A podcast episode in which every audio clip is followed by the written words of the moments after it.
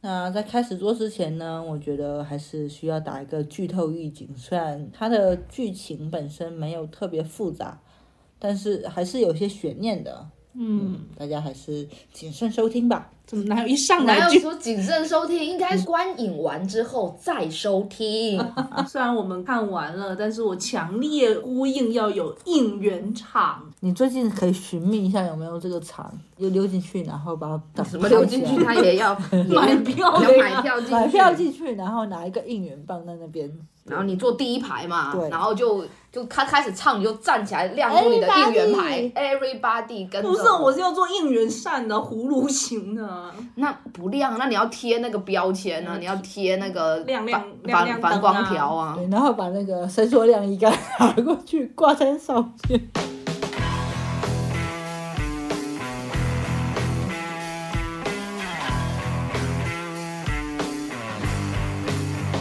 Hello，各位听众小伙伴们，大家好，欢迎收听《三宅一生》短节目，我是晨晨。我是找找，我是尖尖，今天我们的主题是什么呢？人家摇滚 live house， 干嘛盗用我的 我的朋 友圈？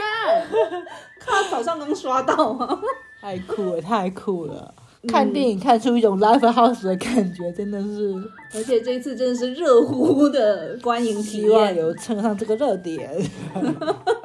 它是四月七号在中国大陆地区上映的《平家物语·犬王传》。哦，对，犬王，犬王，平家木与冒号犬王，。嗯，那它是汤浅证明导演监督的最新大作吧？从去挺年嗯大的。去年在日本上映的时候，我就翘首以盼，然后终于把这个剧场版给盼来了。哎，我觉得可以先说一下，在去之前你对他的期待是什么？你知道他的剧情是这样子的吗？我不知道它具体的剧情是什么样子，但是我知道它是一个歌舞片，好，来是一找个找感觉挺炸裂的歌舞片。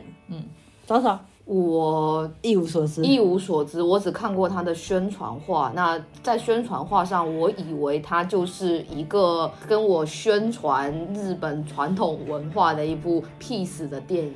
我以为的这个故事跟他实际的故事其实差不太多，因为他是琵琶法师嘛，嗯，所以我以为是他们讲述的平家物语的故事，好像也没有偏差很多，就是从这个剧情上面，但是这个形式上，我的确是被吓到了。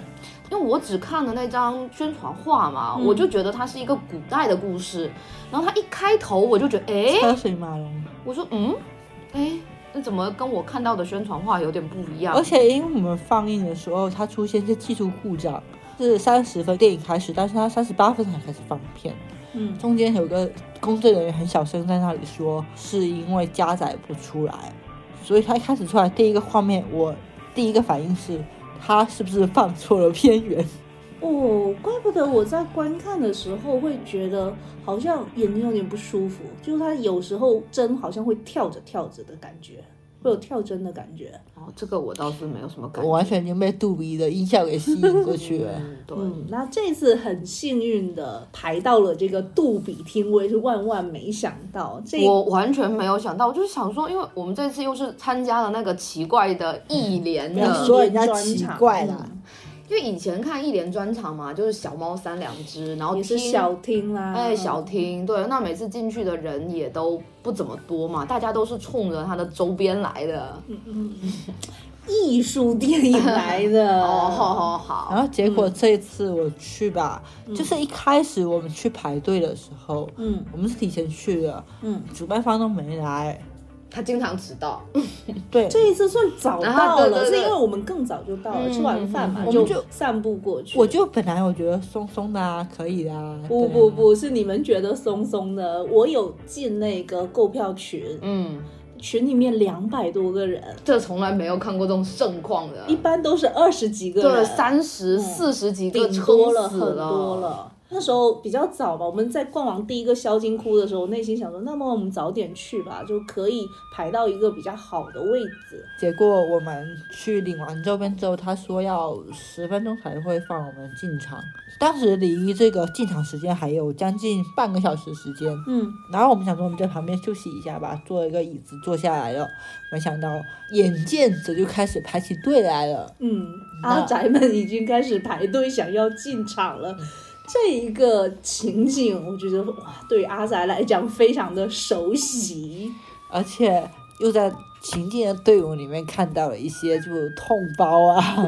一些痛宅衣啊， T 啊，对啊，让我对啊觉得我昨昨天穿的那么职业去排那个队，我感觉跟这个队伍格格不入。我都很后悔没有带我们那个别对印象研出手的包过去展示一下。我都没有，我都很后悔我没有把我最近新扎的及肩的痛包带过去。你们已经算比较好了，你想想看，我昨天穿的那个就是非常的那个哦 OL 的装然后我就站在一对牛鬼蛇神里面，没有到牛鬼蛇 神来，跟就大家都跟很有广州就办是只展还是差宅一里点宅气而已。对，就我觉得我是那个队伍里面最奇怪的人。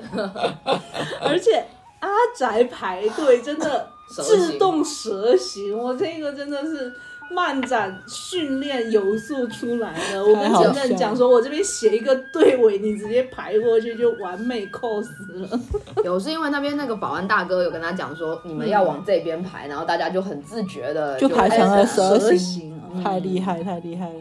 嗯，对，那观影之后嘛，因为我还在那个群里面，嗯，而且那个群的名字非常可爱，叫做来听演唱会吧。对，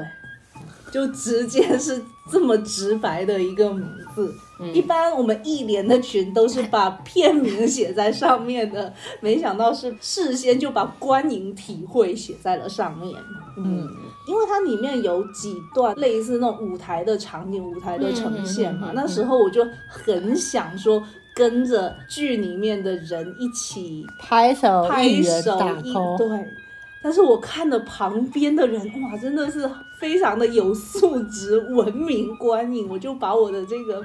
躁动的小指头给收了起来。我旁边那两个小妹妹一直都很想要，拍就手嘛，就他们一直在看旁边的人。就给你说，就是阿宅就是这点很不 好，就这里就差一个那个领拍员，去春晚借一个过来，来大家一起，我跟你讲就可以了。甚至都可以唱起就来了。所有的人都在等那个领头的人，最后大家都没有成为领头的其人实。我有稍稍的自己小幅的跺脚，但是就是看旁边的时候，真的素质太高了，真的。也许你开始拍了，大家就跟着拍起来了，大对家还会感谢你先拍起来了。回来之后，我就一直看那个群大家的聊天嘛，嗯嗯嗯所有人都是反映说好想一起跟着拍手，但没有人，所以这边呼吁一下哈、哦，这个片一定要去电影院看。因嗯，为现在好像据说排片已经很少了，所以有的看就去看。那看的时候也要放开你自己，不要太羞涩了，做一个比较 open 的阿宅。嗯，如果有条件的话，建议应援棒可以带过去。我有做应 援扇贴，一些盒子胶带啊之类对的。大家有说坐前排的完全就是 live house 的体验。嗯嗯嗯，所以讲了这么多哈，这个就是一个演唱会 片，是我没想到的，是你想到了吗？我没有想到是这么野的，我以为就是什么演歌之类的那种，或者能剧或歌舞伎的那种，我欣赏不来的高雅艺术，没想到如此的摇滚啊！就就嗯重金属摇滚双面人。 怎么能如此摇滚，就很不能理解。他们妆再浓一点，发型再奇怪一点，简直就是 视觉系乐队上台嗯了。对，那我们这边就不太剧透的，嗯稍微说一下故事、这有什么好剧透的？啊？ 就它其实故事也是一个双线叙事吧，它有两位主角，嗯嗯，哦，一位叫做有鱼，嗯，年年有余。我是在旁边我有，他是谭之浦的一个瑜伽少年。好谭志富，对，然后因为要打捞这个草剃剑，嗯，而失去了父亲，以及失去了双眼，就是已经变成了一个瞎子，但是后来成为了一个琵琶法师来讲述这个平家的故事。他在遇到本作的另外一个主角叫做犬王之后呢，就摇身一变变成了一位摇滚乐手。这个犬王呢，他其实是出生在一个演艺世家吧，嗯，是比瑞在山，比瑞座，比瑞座，然后是演圆，人家他的故事他叫做圆月嘛啊，他其实就是能能剧的能剧的前身，前身嘛，嗯就是我们把它当成是一个日本的传统艺术，对，一个世家的小少爷，但是他一生出来是一个怪胎，是个畸形儿，手特别长，对手脚特别长，而且脸是歪的，口眼歪斜，嗯浑身长满了鳞片。嗯，对，就是这样一个人，但是他自己也会想说，在舞台上去讲述属于他自己的这个故事。嗯，所以说他们两个就结合成为一个组合， team，嗯对，讲述这个平家物语，成为全日本的顶流这个故事。 真的真的顶流男团啊，太可怕了，嗯，首先我们是觉得他的舞台设计真的非常棒，嗯，里面好像是有三次比较重要大的的舞舞台台表演嘛，他讲了三段评价我三们的段故嘛事，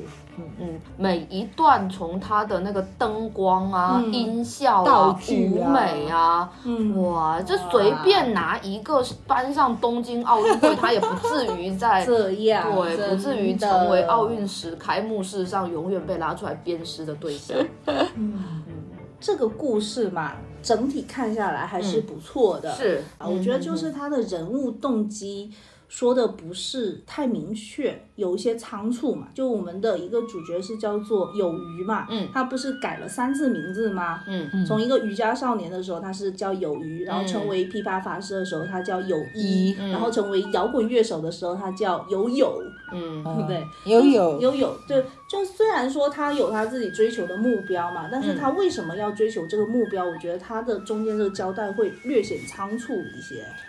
嗯，我自己认为啦，他第一段就是他在瑜伽岁月的时候，他和他父亲是靠那种打捞为评生嘛价，武是士为的生遗嘛。物，嗯那后来他离开这个村子，其实是因为他能够，这就剧透，嗯有嗯他能看到他父亲的亡灵跟着他嘛。那其实他是一直想要去为父亲报仇嘛嗯，那对所以这个对是对嗯支撑了他其实一路往京都走的一个关键。那后来是，我是觉得他是通过他的成为那个琵琶法师，嗯嗯了解到了更多有关于平家的这个事情，嗯嗯然后他想要为自己活，因为前面你可以看到他都是为别人在活，后面我觉得他跟最后一个名字是有呼应的，所以我觉得这条还是可以说得通的。我是我是觉得他是嗯可以说的，我就是说他转折的点会太突兀了。嗯，嗯对，而且因为他这条线下来，其实就是嗯通过友友这个人嘛，这个主角，嗯其实他是想揭示说，我要讲我自己的故事，是我要把我的名字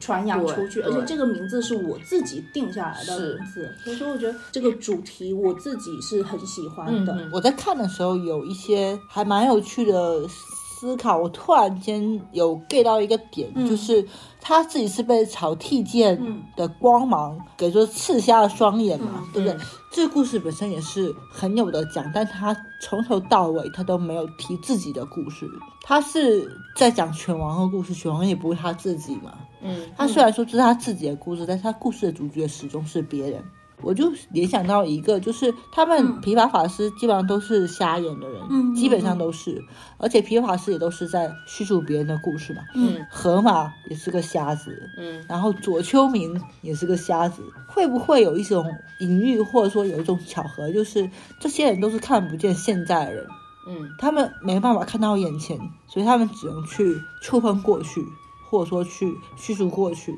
我是觉得他们不单单是叙述过去，我觉得是还有一种就是他不是用现实中的眼睛在看对这对个对时代对对对我就他们想说是这个用对心在看。是、嗯对是，就是说，他虽然讲述的不是我自己的故事，嗯嗯嗯嗯但是他是用自己的方式去讲。那他是自己的方式其实是有暗含他对人生、对这个嗯世界的嗯嗯这个思考，他其实还是自己的一个东西嘛。是，嗯我觉得这个还是挺有对意思的。对，嗯，这一个电影嘛，虽然说它的汤浅风格不是那么浓嘛，嗯也没有那么飘，嗯，但是它的整个的我觉得已经挺飘的了。我觉得他比他之前看过的他另外那一部现代的与 B 你共 B 存 E 哦爱情故事，我觉得这一部的它的两条线和整个故事，它能够更加说服对或者说对更加对打动我。我也不是因为两个都是男的的，我我默默的磕 CP。你为什么要欲盖弥彰一下？虽然我也磕了一下， 那刚好有三张海报，有一张是两个男主，这张就归你好了。好好 真的还是蛮能够被他的整个故事感嗯动，嗯因为我是带着对他毫无所知，不管是这个《平家物语》还是对这一部动画电影，嗯我是毫无所知的一个就是纯路人去看，嗯我都能够喜欢。那我是觉得这就是他电影的一个成功嗯。它脱离《平家物语》的故事其实有一点影响，嗯但不是太影响到你观影的体嗯验。，而且它里面有好多一些。因为它的音乐是整部电影的一个嗯对主对线对嘛，对所以它有好多动画里面的设计，我个人很喜欢。就比如说，它通过那个音嗯乐，因为它是一个盲人的一个情况，然后是通过那个波弹音乐，然后就在他的那个黑暗的世界里面出现了那些光影、嗯光亮。嗯对嗯哦，还有他在那个，然后去摸那个字，然后那个字就出现在了那个黑暗当中。我就觉得哇，这些设计怎么这么厉害？怎么想到的？不愧是你，不愧是而你。且它有一 段是那个主角犬王、他的视角看待的，对，他这些视角穿插在一起还蛮用心的，蛮有趣的。嗯就说虽然它而且有我觉得他的那个推理哦，他的那个推理比比比柯南还好，比隔壁那这真部的比柯南还好。好多了，就那个动琵机也琶法，很就多那。个琵琶法师嗯之子那一段就挺好的。其实还是有必要提一下这一个影片的脚本以及它的原著吧。我这边稍微查了一下，嗯，嗯就发现影片它是改编自古川日出男的小说。嗯那这一位是日本的小说家跟剧作家，嗯他是把《平家物语》翻译成现代文。嗯同是科学猴做的那一篇《平家物语》嘛物语，对就山田尚子监督的那篇《平家物语》，也是根据这个古川日出男的翻译的版本去对写出来的。因为本来的《平家物语》它主要是聚焦在平清盛的身上，嗯但是他现在他的重点都是转移到别别的角色上面的，嗯甚至他把一些不知名的琵琶法师啊、不知名的一个人物拿出来做主角，我觉得还嗯蛮有意思的，蛮新奇的。我对这两个故事我是都不熟的嘛。那看完之后，我觉得他并不是把他的故事的点放在了平家他自己这个、呃，就是他这个这个主角恢宏的故事上对面，，他反而是放在那些无名的这些亡灵，就是这些人，他们为平家或者说在这场战争当中，他们他们死去了，但其实这些人，他们也需要被人家来纪念的。我就是哇，这个对，意义就是挺亡灵都有自己的故事对嘛。对对对，嗯嗯。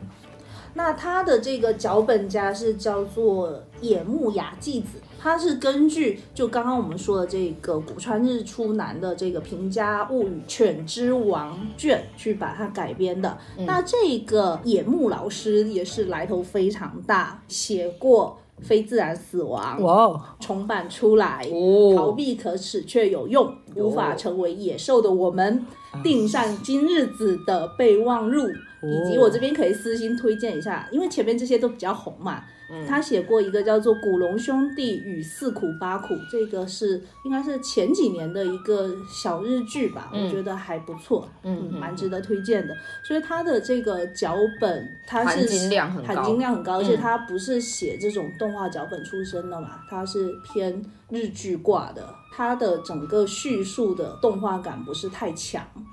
但他还挺流畅的，整个剧情。嗯，对。那虽然他没有太讲述平家物语的故事，也就是说，嗯如果完全不了解平家物语这一个故事的人去观影的话，其实没是问题毫无毫无影响的。像我像我，对，但是我觉得还是可以需要补充一点嗯关于潭之浦海战的这个小知识，我觉得会更容易的去进入整个故事的一个开端。嗯在《平家物语》当中嘛，算是原平和战当中的高潮，就是本片讲到的这个潭之浦海战。对，就是我觉得这个海战的地位，就是这个《平家物语》整本书，嗯，它的前面大概有三分之二篇幅都在讲平家如何的骄奢淫逸，如何的嗯蛮 横，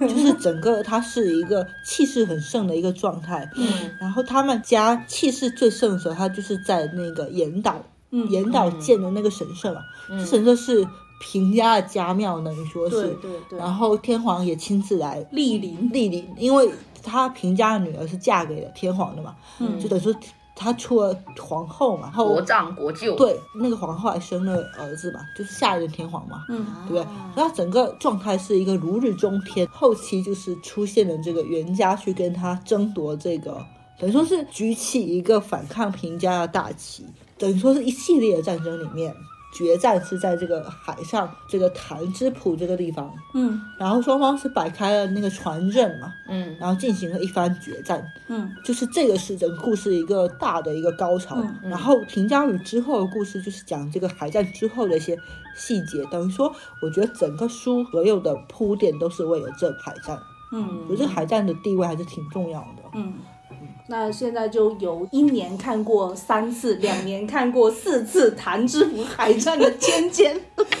来为大家讲述这个韩之浦到底是个什么故事。嗯你这四次是哪四次？给大家说说。之前先看了动画版的《平家物语》之后呢，嗯，因为我对这个故事模模糊糊的嘛，就是里面的人其实真的是比较难以辨认，对长得都太像了。对，但是里面是有弹之谱的嘛，嗯那一段也是看得我非常的感动。嗯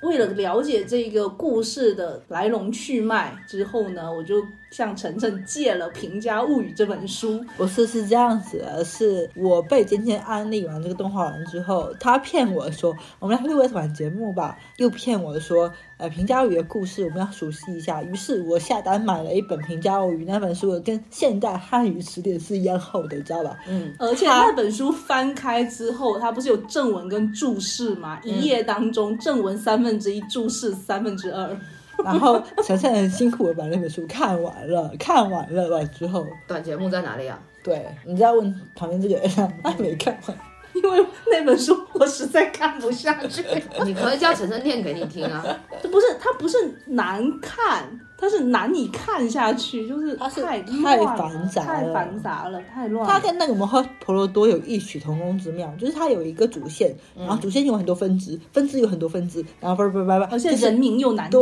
记， 嗯其实是很难嗯啃得下去啃的。书，对，好，那书看不了，剧我总行了吧？对好，我就点开了鼎鼎大名的大和剧《 平清盛》，然后我就看了一遍。哇，谭之浦海战看得我哭得稀里哗啦，这是第二次。啊，那第三次呢，就是去年的大和剧《镰仓店的十三人》又演了一次谭又之演浦了一次谭之浦，因为这个是源氏的大胜利嘛，所以说一定要提一下嘛。对这就一年看了三次，然后这就是第四两年的次第四次了。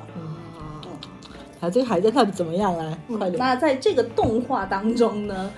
动画的画面是两方势力他派出了船队在海上交锋，战船上各自挂着象征红白旗是的吗红色跟白色的旗对啊，红所白以那大个战红白歌会就是这么来的啊。影片的一开始，你们不都说了有那个现代的闪回吗？其中有一幕就是红白红白歌会会战，对对，嗯，对所以它还是有稍微呼应了一下的嘛。他没有把那个原式蝴蝶酥和什么平式那个什么葡萄酥拿出来，已经不错了。那剧中一直有提到一位平家人叫做平宗盛嘛，嗯那这一位平宗盛呢，他是平清盛的三儿子，平家他的末代首领，也是这一次谭之浦大战当中的算是平家平家的那边大将总大将吧。对，嗯但是平之上已经死了。对，不然也不会轮到他。平仲盛也死了，不然也不会轮到他。嗯，好的，源氏那一边的大将呢，就是鼎鼎大名的源源大义经。哦，对，源义经嘛，日本战神。嗯对，嗯，所以说源氏那一边就大获全胜。那平家因为经此一役嘛，气数已尽，所以平家人陆续就是投海自尽。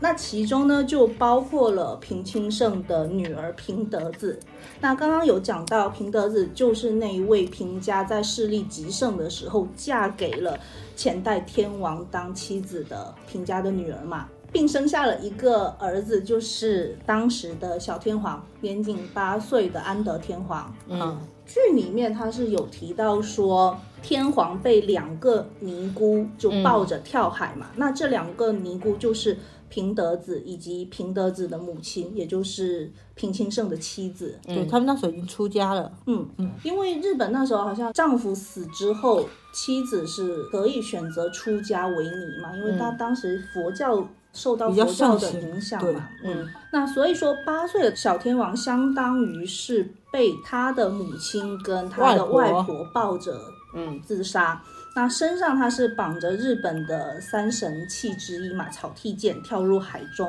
对，那三神器其他的两件，一件是叫做八尺琼勾玉，还有一个是八尺镜。嗯，他们是被源氏的士兵打捞起来了，所以说这个草剃剑它是一直是下落不明嘛。嗯对就是据说它到现在都一直是个仿制品。哦，对，就是在这个电影里有嗯提到说，当时平家安慰他的一个说辞是说，弟弟也有一个皇宫皇嗯龙宫，宫弟弟也有一个龙宫。日本有一种传说是说，他把这个草剃间带到那个日本弟弟的皇宫去了。嗯，这不就是另外一个故事了吗？嗯啊是呀是那个去龙宫的故事了吗？嗯。是呀、我们讲到三神器嘛，它其实是天照大神授予日本皇室代代相传的宝物嘛。嗯，温温犬神传里面温小犬神是有拿过的，哦，对对嗯对，那其实它就是一个皇权正统皇权就是的象征嘛。玉玺啊，传国玉玺，啊对对对传国玉玺。这少了一件就比较尴尬嘛。就正就不正统了嘛。对就不正正统了对嘛，那我们就回到源氏跟平家大战之后嘛，那嗯源氏不就建立了镰仓幕府？嗯，那镰仓幕府之后，其实日本是进入了一个南北朝时期。对，他有两个天皇，南北对两个政权，就南朝跟北朝，这个算是日本短暂的分分裂裂时期嘛。嗯所以说，两个天皇各自为了想要证明自己的正统正性，统。嗯所以才会去积极的去打捞那个草剃剑。对，就谁拿到这个草剃剑，其实是一种天命所归的象征嘛。嗯对，那剧里面不是也出现了那个竹立义满将军吗？对啊我看到那个昏庸的脸，我就觉得你果然年轻的时候也这么昏 庸。那他是北朝那一边的对，室町幕府的第三代将军，其实也是因为他结束了日本南北两朝分裂的一个对局面嘛。嗯，那这个竹立义满将军呢，招就比较熟悉 了。他的评分我也很熟啊。在著名的伊修克的故事里面有他的身影。对，一休其实说应该是南朝那一边的皇子嘛，所以对说北朝的这个将军才一直比较忌惮跟针对他。是，然后里面不是也有出现一个小沙弥吗，我们都一直觉得在影片的最后有出现了一个小沙弥和他的师傅之间的嗯对话，我就一直觉得那个沙弥就是我们飘撇的一休法师。，对，而且一休可能法是师吧的那一首。哈哈，为什么我给你的是 卡？也出现在了影片当中。没出没有，息。他认为就是那个皮发法师交 给交给一休写写给给他的唱 的，曲风有点不符啦，没不够摇滚啊。但是小孩子嘛，你要考虑到小孩子吟唱的方式，对不对？对，啊所以就就唱的这首歌去气那个竹立一满，啊就是对你对不让我唱，我然后我再再唱给你 听，所以才竹立一满就就对被一休给气死了。对，整个故事就非常圆。原来你是自己脑补的圆呐、没有脑补啊，这就说不合定就理啊是推断、对、啊呀，就说到这里，我觉得有两个点还蛮……我当时在看那个《谭之浦海战》的时候，我就会一直想起宋，就南宋的那个末代那崖个。山之崖山的的时候，他也是八岁，就是那个南宋末代的小皇帝叫赵昺嘛，嗯然后他也是是被陆秀夫啊，陆被秀张夫世杰，被陆秀夫嗯夫背着跳到海里去的。然后当时也是跟他说，国家要亡了，陛下你也不能够，就是让他去殉国嘛。嗯，就等于说你被元朝俘虏到，对国家对他自己都没有什么好处嘛。那还不如就死了算了。当时他是整个南宋是那个小皇帝跳海之后，所有的宫女啊，包括身边的士兵啊什么的，全都也都投海了，所以那个场景还蛮像谭子浦那个场景的。对啊，大家有都一种发生历史的在巧合宋，有一种历史的冥冥之中的轮回吧。还有另外一个点就是，他最后着力一满，他去禁止说，嗯，呃，大家吟唱不同版本的《平家物语》的故事，一种思想上的统一，嗯就让我觉得这个设计还蛮高明的。而且他其实他只是点到为止，他没有再往下说很多。嗯嗯我觉得其实这种东西就是点到就够了，就不用你在那里特别的去发表一些他说看法多和了你见也解看不到，对。说不定那个跳针就是他有剪掉。哦，这样哦，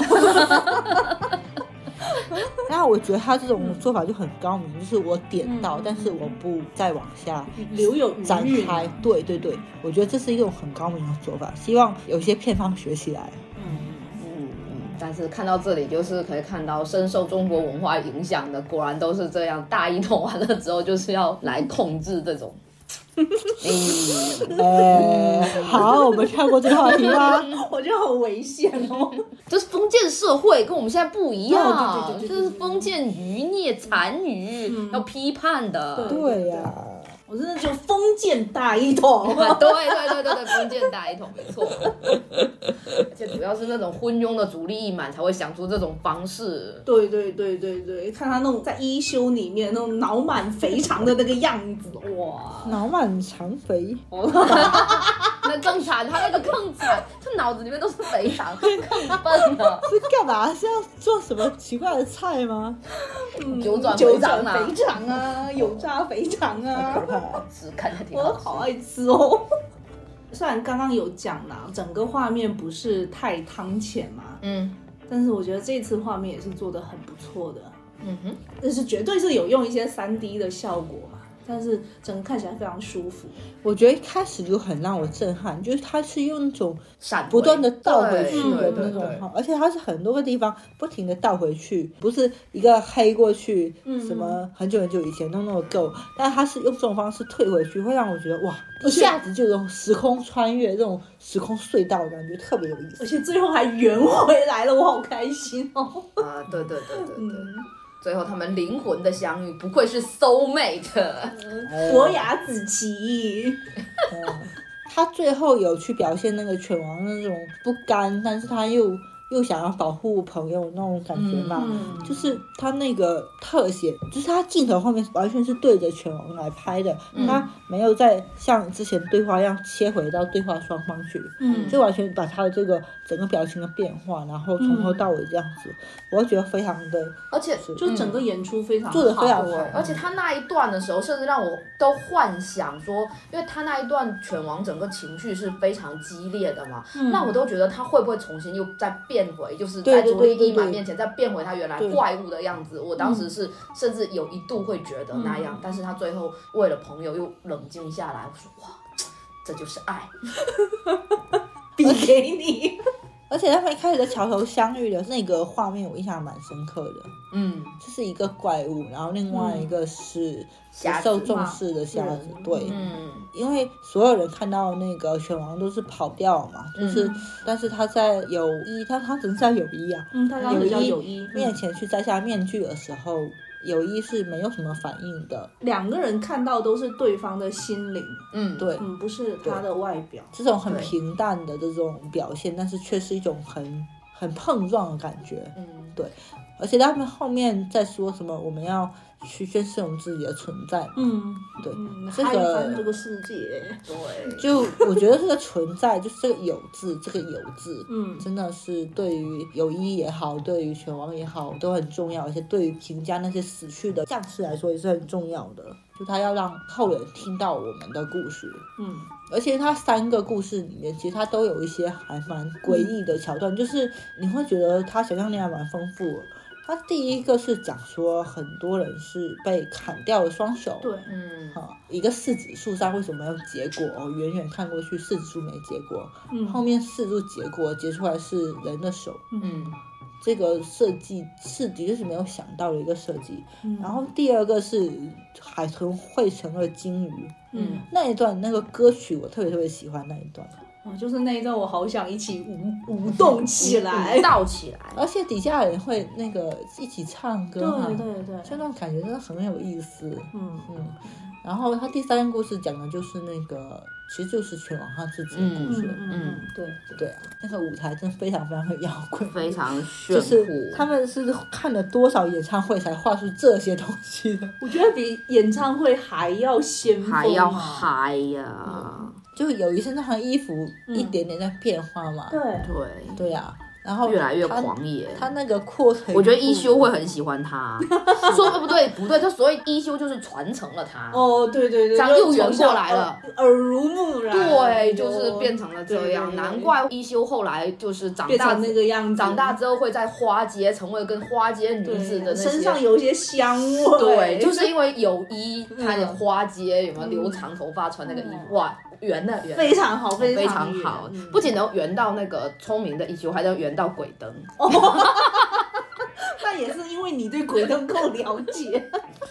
你们就可以自己串一个那 个，就整个就可他就可一以休宇宙、琵琶法师宇宙，对啊，就可以一休宇宙嘛，都都有嘛，全部都有。说到这个琵琶法师嘛，嗯，动画里面不是有两段那个琵琶法师在讲述那个《平家物语》的、哦对那段那一段，他没翻译，对他没翻译，我觉得那个好就很有那种禅意的感觉，就有点像念经的那种，而且感觉是用古日语嗯写出来的，所以说也很难听清楚他们在说他什么。那一段让我觉得很像之前他们那个三幺幺大地震，你很喜欢的那个，杨次郎，呃，杨次郎写的那个《镇魂曲》那一段非常的他是不是像要来中国演出啊？有一个什么法师要来中国演出啊？那个是上念次我有心看到，经的那个，哦那个是日本的那哦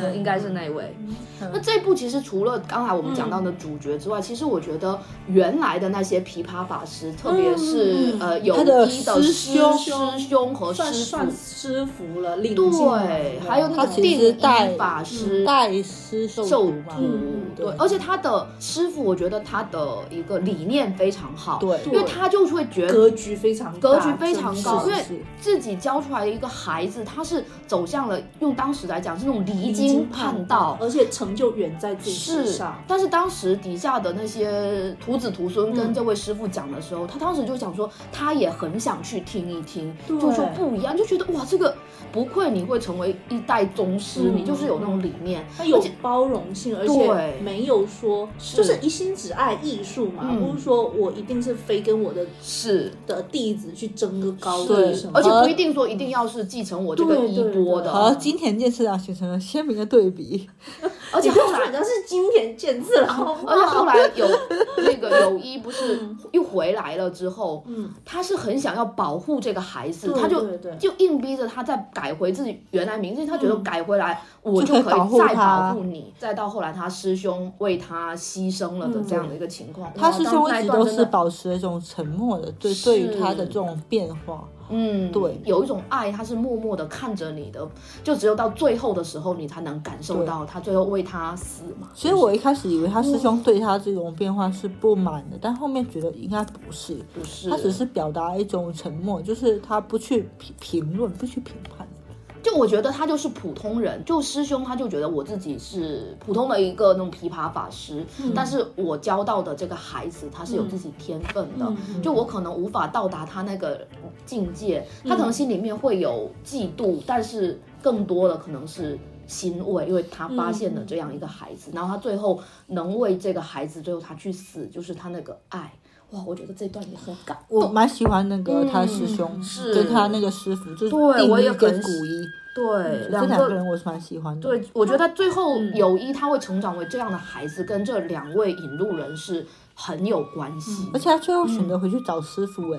就他另立门户完之后嗯还回去找师傅，就这个事情是在日本史上应该是挺难做到的一件事情嘛。就说明他是他不走知寻常路嘛，穿的是美特斯邦威嘛，啊，不是，我觉得他应该是知道师傅会原谅他，哦，不原谅就就是是会理解嗯他，对，可以理。解他，对，嗯，我觉得会有这种感觉吧。对，所以主里面哦，最最逛完就是那个主力一满啊，从头到尾都逛完。我觉得他那个做作的小腔调还蛮有趣的，哎呀，就他平本佑哎，我还蛮喜欢她的，安藤樱她老公。啊，对对，就就他那个画出来做做作画的出来感的觉那种那一个小痴傻的小眼神，小白小馒头，然后哎呀做作的小表情、小眼神，金派啊，没有能力就只能靠这些手段来巩固他的南北统一权，太不行了。你不要把二创带入到这个里面去。我倒是真的没想到，比如说那个，因为金田健次郎配的那个角色嘛，嗯，他怎么又配了一个坏人？就我们可以先说明一下，他是犬王的父亲。拳王父亲， 嗯就是在很长一段时间里面，我们并不知道他是拳王的父亲，可是开头不是开头就演是了吗？啊，就是我没有太意识 get 到到这个点哦。对对对，直到我后面我我意识到说，哎，他就是那个父亲，嗯而且我当时也没想到是他把孩子献祭出去的，这个是没有想到，嗯确实是没想到。 你你努力个大举头啊！这个比掉。我们是不是应该录一个剧透一起放在前面，挂在前 面 ？就这样吧，我觉得也还好。我觉得等下听到这里，应该已经看完了。 我觉得还是非常推荐大家去电影院好好欣赏的，真的。嗯如果有杜比听的话，就是赚到真了。真的是本本年度我看到最好的音乐最野动画的电影了，对真的没有比它看再比野迪士尼了。爸爸，迪士尼爸爸配给他提鞋吗？我那天在门口遇到那 个，就是门口不是贴了小美人鱼的海报吗？有一个大哥，有一个大哥走过去，那个大，哥比我，我走过去只是说我靠，然后那个大哥直接我非常 虽帅然，只有一个声母的区别， 但是还是可以看出一些微妙的感情的流动。 对我觉得， 嗯，就大哥还还走过去凑近骂，啊我觉得我们只是凑近指指点点。太好笑了。对，然后毕竟是一个 live house 嘛，嗯，所以他的歌曲都还挺有趣。呃，我比较喜欢金鱼的那一首，大家齐合唱，然后那个火焰海海豚汇豚成了金鱼的那一幕，特别是那首歌，我就特别特别喜欢。那如果有的话，我们就当片尾吧。嗯哼，那我们这期节目到这边啦，希望各位小伙伴如果有机会的话，一定要去欣赏这部影片。嗯，强烈安利。是的，嗯，拜拜，拜拜。犬王が咲くクジラ元暦2年壇の浦源氏を前に平家の棟梁宗盛は船からそれを見占わせた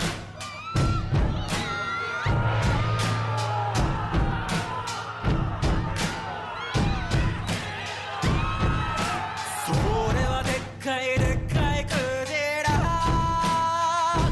迫り来るでっかいクジラそれでっかいでっかいクジラ迫り来るでっかいクジラこれはかけさせんものいるかお泳ぎ帰ればカツダンの裏えいでっかいでっかいでっかいクジラ迫り来るでっかいクジラすべての面占ういるかさあどちらへつく占いいるかえいでっかいでっかいでっかいクジラそれ迫り来るでっかいクジラさあみんなででっかいでっかいでっかいクジラでっかいク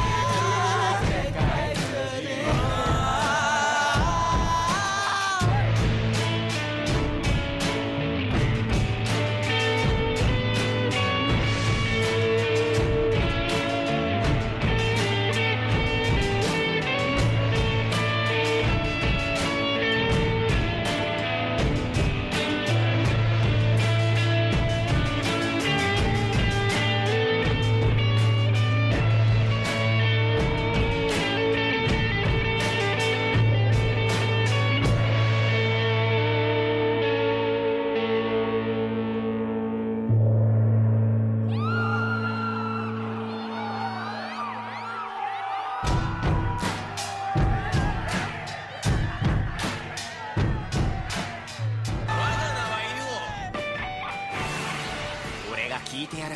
お前たちの物語をまだだまだ足りぬ自分たちがこの世にいたことを誰かが知るだけでいいんだそれで報われる俺たちはここにいるぞって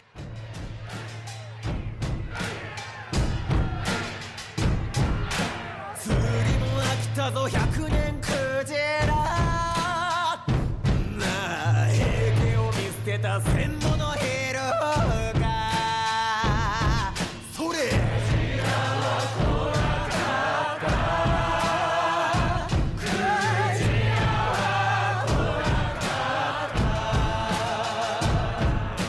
平家は滅びたがまだ終わらぬこの物語を終わらせるものかえい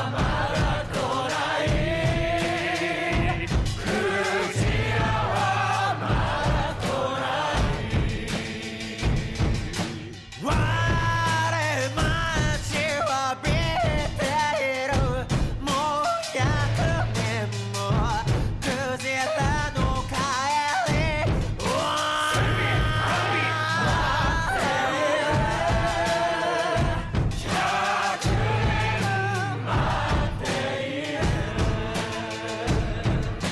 向こう岸の果てから再びここへ泳ぎ着く日よはい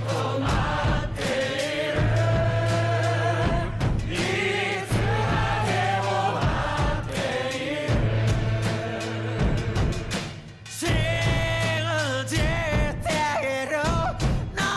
さ報われずともずっとずっ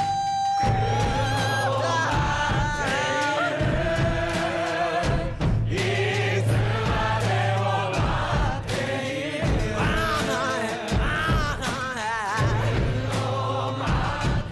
歌い続けるなんて